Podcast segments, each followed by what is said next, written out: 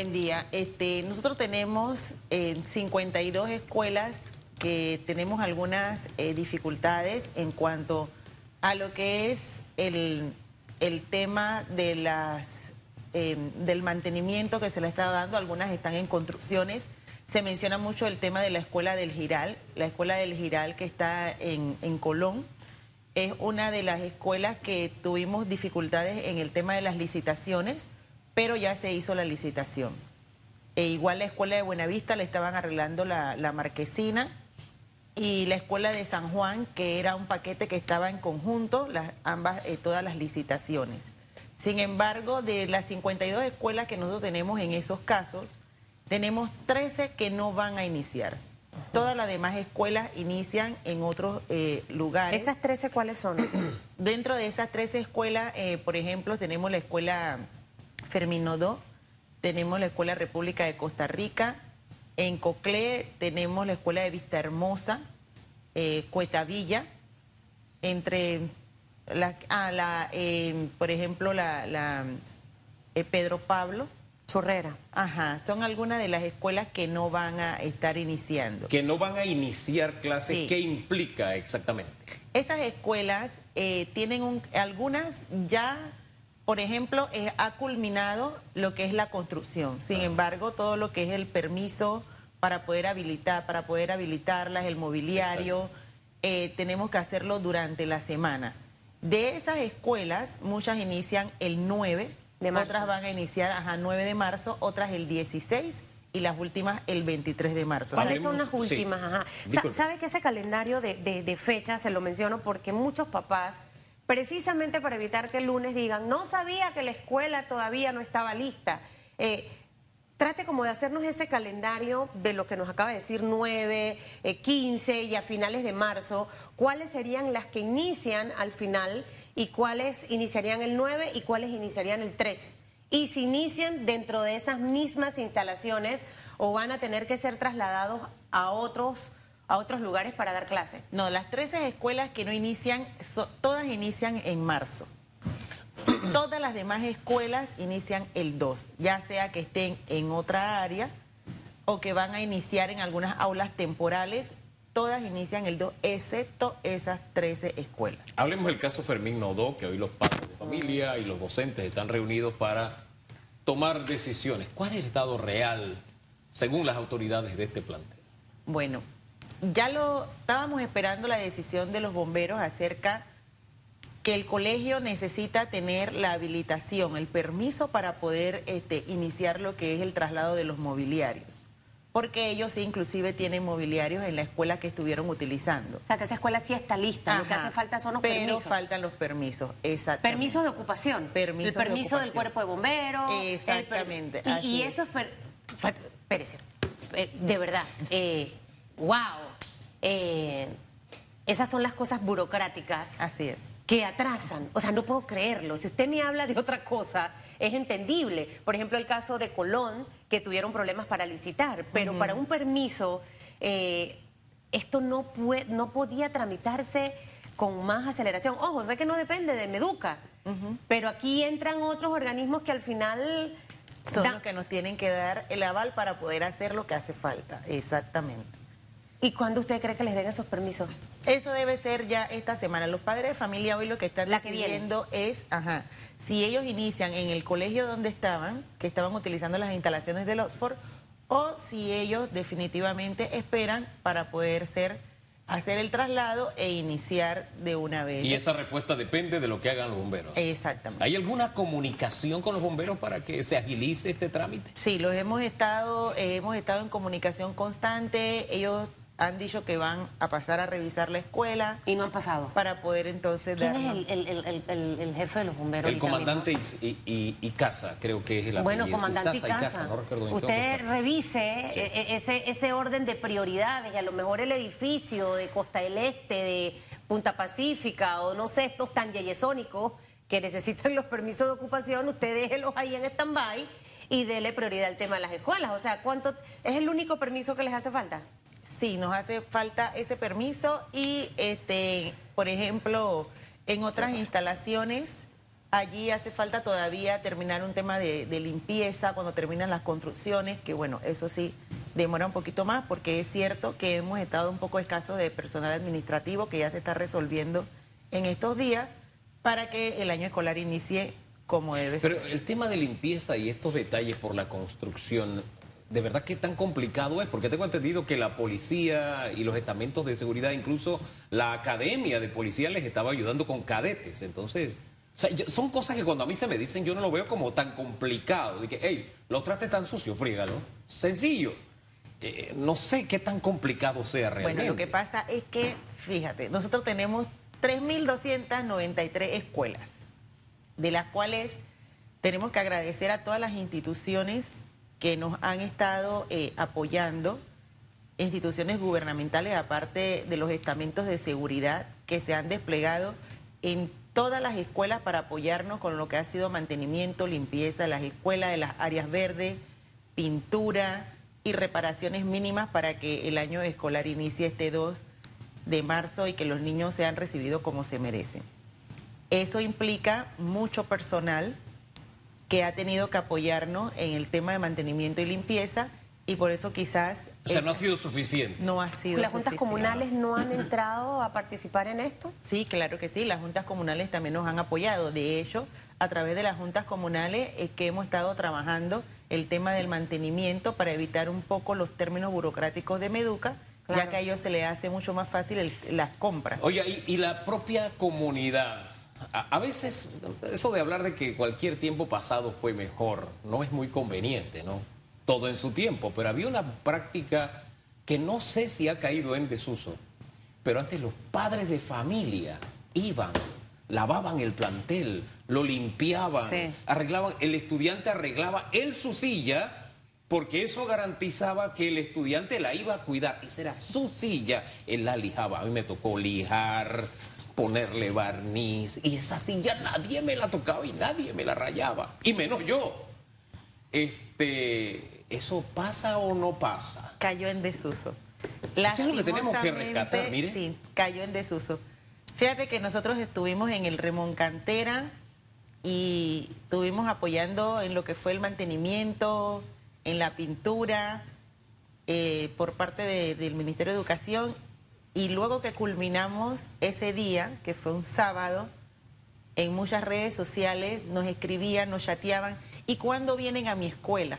Claro. ¿Cuándo vienen a hacer este mantenimiento a mi escuela? Y yo le decía a muchos colegas, la idea es que ustedes repliquen lo que Claro. nosotros estamos haciendo en algunas escuelas, no que nosotros vamos a ir Obvio. a Y- todas las ¿Sabe escuelas. cómo logra esto? Esto tiene que hacerse de una manera muy formal, licenciada. O sea, como probablemente, en algún momento se lo dije aquí a la ministra, como un plan piloto de recuperar esas viejas prácticas positivas de los padres de familia, de los huertos escolares, del, en la cocina, el comedor, los papás cocinando. Yo creo que esto no, no puede ser tan como que lo voy a dejar orgánicamente y que fluya, no. Llega un momento en el que toca tomar una acción distinta, porque si no, miren lo que pasa. Algunas escuelas no van a estar listas porque no se ha hecho la limpieza después. Oiga, después de Dios la mío. construcción. Ahora bien, estas tres escuelas que van a arrancar en marzo, pero en fechas diferentes, su horario se corre, eh, van a tener el mismo periodo de vacaciones, salen igualmente eh, eh, en, la, en la época de cierre del año escolar 2020 o no. Sí, con ella tenemos que hacer algunos ajustes. Nosotros, de hecho, para este año a nivel nacional hemos estado planteando el tema de la recuperación para los estudiantes que estén un poco aplazados durante los sábados. Entonces, en esas escuelas vamos a hacer unas adecuaciones para que los chicos puedan iniciar, puedan tener el material y puedan recuperar ese tiempo que a veces es un poco difícil Claro. por todas las actividades extracurriculares y también lo que pasa en el país. Sin embargo, eh, nosotros vamos a estar trabajando, de hecho, ya los docentes se han estado reuniendo, porque no es que los docentes sí se han reunido, fueron a su semana de organización y estamos planificando las adecuaciones curriculares para esas escuelas. Ahora, el tiempo no se recupera porque el tiempo que se va no vuelve. Sí, así así de sencillo, ¿no? Pero disculpe que yo me quedé un poquito anclado en el tema anterior porque uno de los grandes choques que yo tuve como, como niño al llegar a la ciudad, ahora que Susan hablaba de los huertos escolares, me lo recordó, eh, fue el tema de los, de, los huertos escolares. Se estudiaba agricultura y se le enseñaba al estudiante una de las profesiones más importantes. O sea, sin el campesino, si usted no siembra alimento, no come. Si alguien no siembra, usted no come. es una profesión sagradísima. ¿no? Algunos la miran por encima del hombro. Pero así de sagrada es, usted necesita el campesino mínimo tres veces al día para comer, así de sencillo. Uno de los grandes choques que tuve es que cuando vine había un gran movimiento de padres diciendo, mi hijo no es campesino, me tiene, mi hijo no tiene por qué aprender a trabajar con la tierra, era como algo sucio. Es uno de los grandes choques que tuve, pero siento de verdad que son cosas que tenemos que rescatar. Y mire el modelo japonés. Mientras acá usted no puede castigar, entre comillas, a un niño limpia, y que limpie el salón. O sea, la limpieza, que debe ser un hábito, se ve como un castigo. Ya ni siquiera eso se puede hacer por miles de cosas que nos hemos inventado en Panamá. En Japón, los niños en las escuelas lavan sus baños, limpian su salón, lavan las paredes de la escuela. ¿Por qué? Porque esos, por esos ciudadanos el día de mañana no van a llenar el patio de basura. Entonces, entonces, más que un castigo, lo ven como un deber, como parte de la vida diaria. Y no sé, siento que en algún momento tenemos que mirar y rescatar cosas que hacíamos bien y que hemos dejado de hacer. De que un colegio no comienza porque no tiene trabajador manual. Oye, con todos los que están ahí, que primero no puede, el primer deber es no ensuciar. El segundo puede ser, ¿sabes qué? Yo voy a trabajar y todos vamos a trabajar para que esto esté limpio mientras viene la trabajadora manual. Entonces, son cositas que, siento que en vez de ir hacia adelante, hemos ido hacia atrás y de verdad. Creo que de alguna forma tenemos que buscar como país la forma de rescatarlo porque como sociedad nos está haciendo daño. Está provocando que usted ve el bote de basura y alrededor está lleno de basura, pero el bote está vacío. ¿Por qué? Porque tenemos ciertas concepciones con las que vamos educando a los niños en las escuelas que nos está demostrando la realidad que nos estamos equivocando. Ahora, el equivocado puedo ser, puedo ser yo. No sé qué piensa usted. No, estás totalmente en lo correcto. Eh, eso le da un sentido de pertinencia tanto a los chicos y a la misma comunidad educativa. Los docentes debería hacer algo en conjunto. Fíjate, los gremios señalan faltan trabajadores manuales, falta personal administrativo. Sin embargo, nosotros como docentes también estamos llamados a esa parte, a poder educar no solamente en las aulas, sino también como ejes transversales. Y una de esas cosas sería precisamente el que nosotros nos empoderemos de nuestras escuelas a través de poder apoyar con la limpieza y con una serie de mecanismos que nos permitan a nosotros tener nuestras escuelas listas. Si las comunidades educativas eh, se, hubiesen puesto de acuerdo y se involucran, créanme que tuviéramos 100% las escuelas. Bueno, eso va a pasar en el 2021, porque sé que la ministra Maruja va a meterle empuje a ese programa para tratar de em, empoderar a los estudiantes y a los padres de familia con el tema de las escuelas. Me quedé con algo que dijo de la licitación de Colón, que hasta ahora se dio. Y precisamente en la Asamblea está la revisión de la ley de contrataciones públicas. ¿Qué problemas tuvieron para poder licitar? esta escuela de Colón que hasta ahora, y en el caso de esa, ¿dónde dará clase? Porque si no está licitada todavía no, no, no va a estar construida, obviamente esto va a demorar. ¿Dónde los estudiantes del Giral van a dar clases? Eh, la escuela del Giral, o sea, ellos tienen otra escuela. Ok.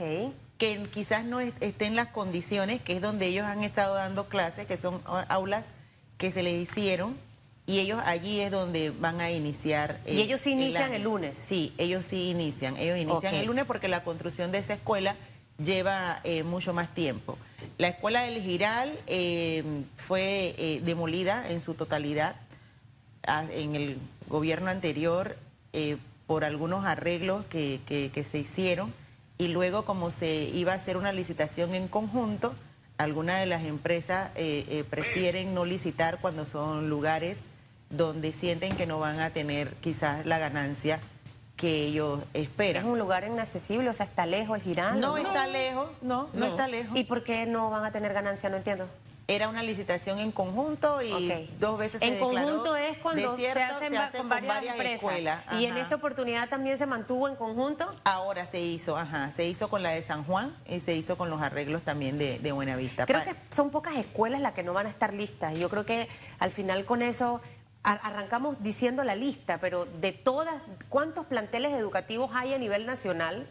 Y usted me habla solamente de 13 o de 52. 3.293. 3.293 escuelas. De esas, ¿cuántas no van a estar listas? ¿Las 13? 13. Es porcentaje mínimo.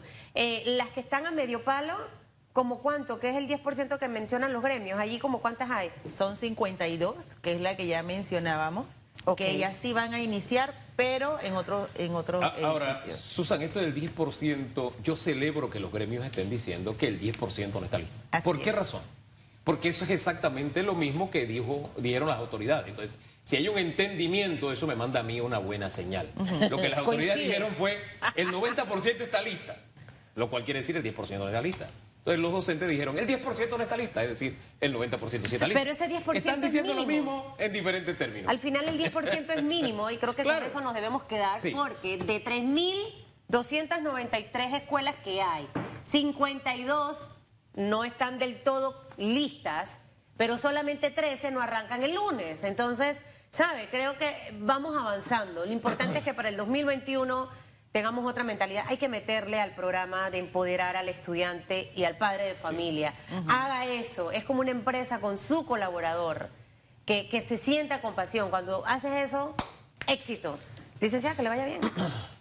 Oye, y es que el éxito es para el país, de verdad que esa mentalidad la tenemos que cambiar. Así, Déjeme así cambia la mentalidad esa que se ha heredado en los últimos años de que, ¿cómo me arreglan esto? No, ¿cómo yo lo arreglo? ¿Qué puedo yo hacer para que las cosas funcionen?